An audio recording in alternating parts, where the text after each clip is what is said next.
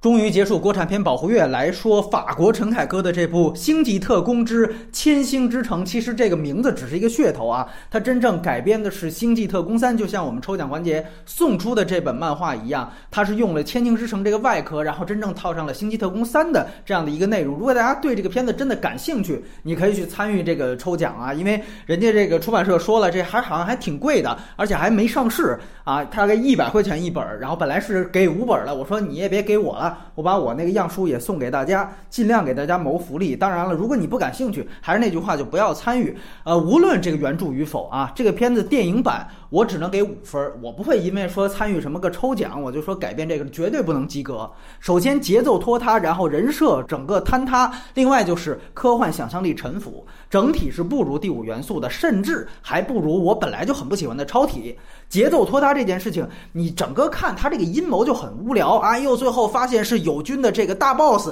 这个自己出了问题，这不就是《星际迷航：黑暗无界》的这里面设置的这种好多次的这种反转，而且你早就可以猜。出来了。最重要的是，每一场戏与戏之间的故事其实是断裂的啊。前半部分，比如说把那个转化兽当做一个麦克风，大家都争这个事儿，结果到真正拿到手之后，这个怪兽一点作用基本是都没体现。而且最主要的是，你就看到他后面为了强行的让，比如说重要的人物出场，或者是强行展示一些奇观。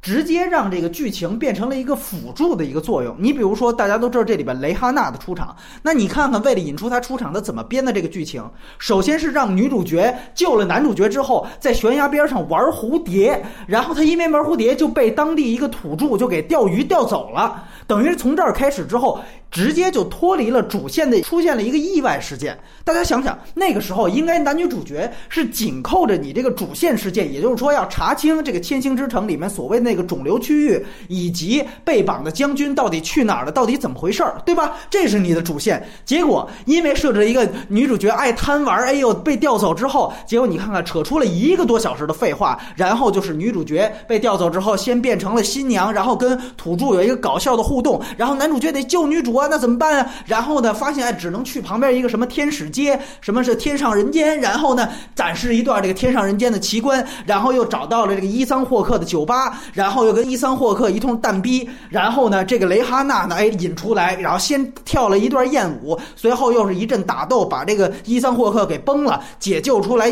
这个雷哈娜又展现了这个艳舞的奇观，然后在同时还夹带难民思潮的私货啊，把这个雷哈娜。设置成一个难民，好像影射谁一样，然后两段鸡汤台词，随后。蕾哈娜出来答应他是吧？然后变身进入了土著王国，然后再展现一段土著王国的奇观，然后又到了这个给国王送贡品的这样的一个段落，最后又是一段打斗，然后也打斗奇观之后，最后把女主给救出来。等于说你那儿设置了一个女主玩蝴蝶，最后扯出一个小时的废话。最可笑的是，由于哎救出来之后，后边要回归主线了，赶快得把蕾哈娜写死，后边他帮不上忙了。然后临死之前再次夹带这个难民思潮。的鸡汤台词，包括你说之前女主角为了救男主的时候，那仨鸭嘴兽说啊，咱得抓一只水母才能刺激记忆，然后就为了这么一句话，然后就先铺垫说潜水艇那儿有一个怪老头，然后再开着潜水艇展现一下海底奇观大怪兽，然后最后又弄出一个一分钟水母的这样一个营救。其实说句实话，你如果想把雷哈娜必须引出来，能不能把雷哈娜的功能改成不要说让它变身，就让它变成水母的功能，然后你就在这儿。把水母删掉，换成蕾哈娜，反正他后边也得写死。然后你不让女主后边去玩蝴蝶了，这片直接九十分钟就能完，能砍掉一个小时。所以他就是为了非要展现一些非常无趣的一个奇观，你就宁可把这个整个的这个剧情给冲水抻长，这是非常没必要的。这片最大的问题就是为了展现奇观而设置这些拐弯抹角的剧情，导致观众最后你发现对于他主线的剧情啊，你这个将军到底怎么回事，或者这个珍珠人他到底。救这个自己的行星，这些东西就毫不感兴趣了，提不起兴趣。那个原始部落的人最后拯救自己家园，这事观众看着并不揪心。你看《阿凡达》最后，如果大家回忆一下的话。大家基本上都是能够对于土著，哎呦，人类入侵之后，它是能够形成同理心的，就是因为它非常直接的去设置这个正反派的设置，没有那么多废话，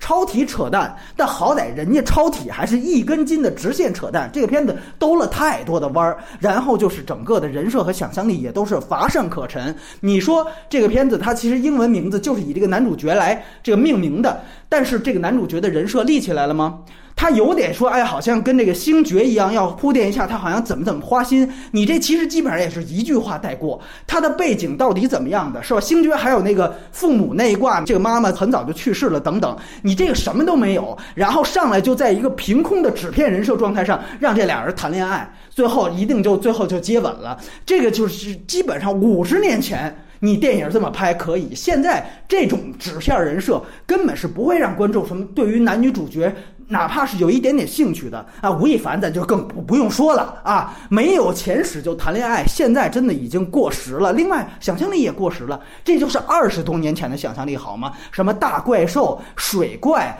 包括这种动物城市的各个种族的居住地的风貌有非常明显的区隔。说句实话，真的还没有动物城有趣呢。我必须得说一句。只有奇观，没有科幻概念支撑的这样的奇观是不能叫科幻片的里面的应该出现的奇观。你这是空中楼阁，这里面唯一有的科幻概念就是开头在那个二手科幻的那个地方展现的那个跨维度的手臂，但是后来这个东西也就没有了。所以我说它长一场戏是割裂的，后面这些东西再也没有出现了，包括转换兽也没有用在实战里面。这个就是这个片子最大的问题。说句实话。